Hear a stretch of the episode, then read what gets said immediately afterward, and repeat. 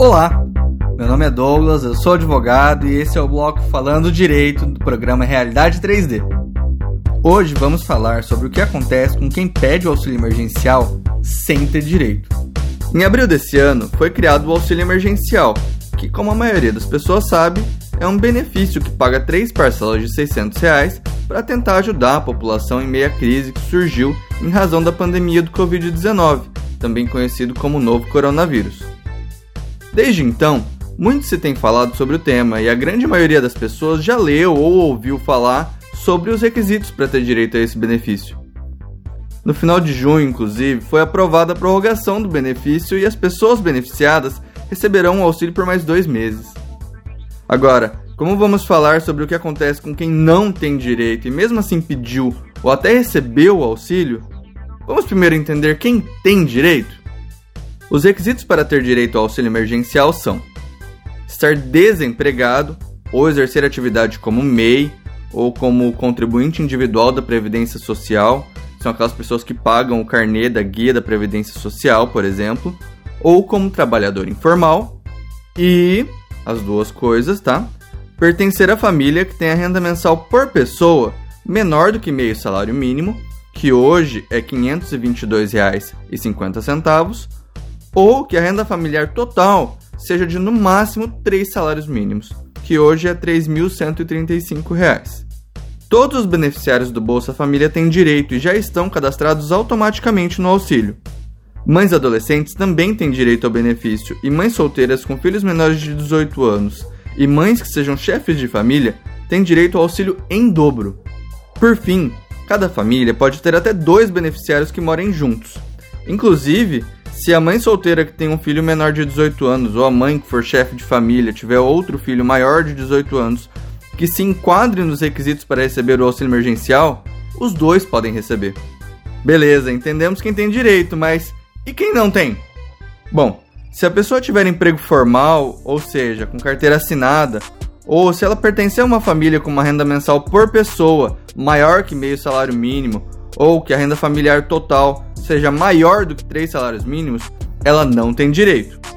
Se a pessoa estiver recebendo seguro-desemprego ou algum benefício do governo, como benefícios previdenciários, tipo auxílio-doença, aposentadoria, ou benefícios assistenciais, como o BPC, que é o benefício de prestação continuada, ou ainda benefícios de transferência de renda federal, exceto Bolsa Família, essas pessoas também não têm direito. Por último, se a pessoa tiver recebido rendimentos tributáveis maiores do que R$ 28.559,70 em 2018, ela também não tem direito. Quem recebeu mais do que isso em 2018 precisa ter declarado imposto de renda e certamente sabe se recebeu ou não. Para receber o auxílio emergencial, é preciso se cadastrar no aplicativo que tem o mesmo nome, criado pela Caixa Econômica Federal em parceria com a DataPrev, que é uma empresa de tecnologia do governo. E lá eles explicam tudo isso que a gente falou. Ou seja, para pedir o auxílio, você precisa ter lido tudo para ter certeza se você tem direito ou não. Depois não dá para falar que não sabia que não tinha direito. Depois que é feito o cadastro, a DataPrev confere as informações que foram prestadas em diversos bancos de dados do governo, como do CAD Único, que é o cadastro utilizado para programas sociais, da Receita Federal, da Previdência Social, da Secretaria de Trabalho, tudo para ver se a pessoa de fato tem direito. E aí eles aprovam ou não o auxílio. Aí, quando a pessoa não tem direito e pede benefício, existem duas situações, digamos que mais comuns ou a pessoa mente alguma informação para poder se enquadrar nos requisitos, ou a pessoa usa documentos falsos. E agora, o que você veio aqui ouvir? E o que pode acontecer com essas pessoas? Bom, quando a pessoa insere informações falsas para poder se enquadrar, isso caracteriza o crime de falsidade ideológica, que tem penas de 1 a 5 anos de prisão.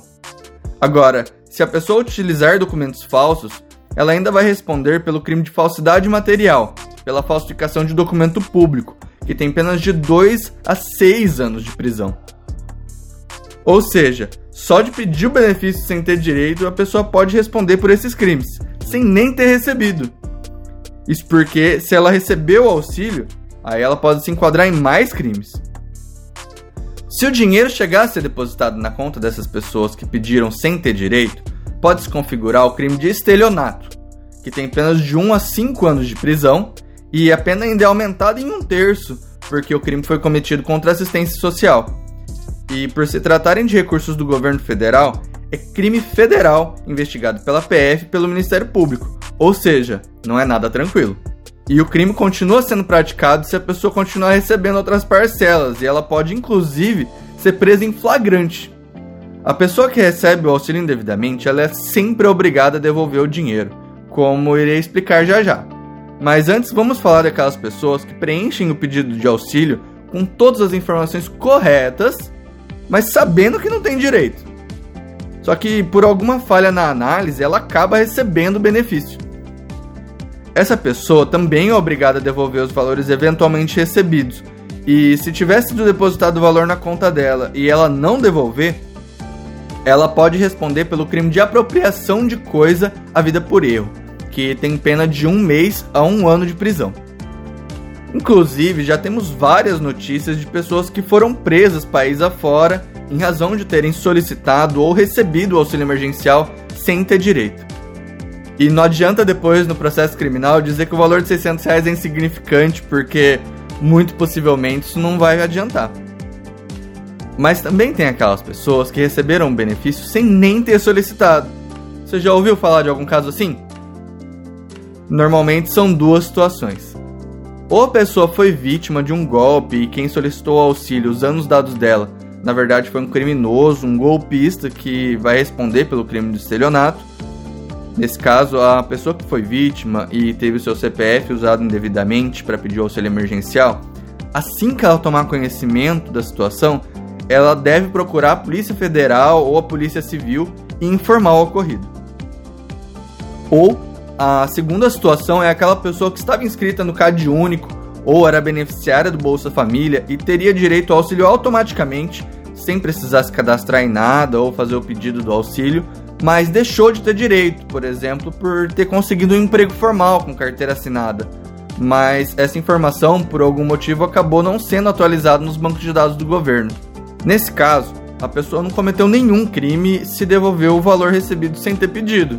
Mas, se optar ficar com o dinheiro, ela pode responder pelo crime de apropriação indébita, que tem penas de um mês a um ano de prisão. De todo modo, a pessoa que recebeu o auxílio indevidamente é sempre obrigada a devolvê-lo, mas ainda assim não estará livre de eventuais processos cíveis e criminais por parte do governo. Porém, se devolver os valores, ela pode atenuar uma eventual punição, porque o arrependimento posterior previsto no Código Penal permite a redução da pena em um terço a dois terços. E se a pessoa recebeu o valor indevidamente, como que ela faz para devolver? O Ministério da Cidadania lançou um site onde a pessoa consegue emitir uma guia GRU para devolução dos valores recebidos, que pode ser pago em qualquer banco e também pela internet. O site é Devolucão, é devolução sem o cedilha, sem o acento, né? Devolucão auxílio emergencial cidadania.gov.br. Pois é, agora a gente sabe como é complicada essa história de pedir ou pior, de receber o auxílio emergencial sem ter direito, né? Tudo bem que sabemos que o governo não tem braço para processar todo mundo, mas uma boa parte já está sendo processada e muitos ainda serão processados. Certo é que as pessoas não deviam estar tá tentando se aproveitar da situação fazendo coisas erradas. Muita gente que tem direito ainda não conseguiu acesso ao auxílio e pessoas de mau caráter ficam cometendo crimes para receber um dinheiro que muitas vezes nem precisam. Hoje o nosso papo foi um pouquinho mais longo, mas eu espero que você tenha gostado e aprendido um pouquinho. Se você ficou com alguma dúvida, pode mandar perguntas pelas plataformas do programa. E se tiver alguma sugestão de tema, pode mandar que ficaremos muito felizes em considerar para os próximos episódios. Bom, foi legal enquanto durou, mas chegamos ao fim do nosso segundo episódio do bloco Falando Direito no programa Realidade 3D. Semana que vem, iremos falar sobre suspensão de contratos de trabalho em razão do Covid-19. Aconteceu com você? Conhece alguém que teve contrato suspenso? Fica ligado que semana que vem tem mais programa Realidade 3D. Se gostou do conteúdo, não se esqueça de compartilhar com seus amigos e acompanhar a gente no YouTube, no Instagram e nas melhores plataformas de áudio. É só procurar arroba Realidade 3D. Abraço e até a próxima! Espero lá!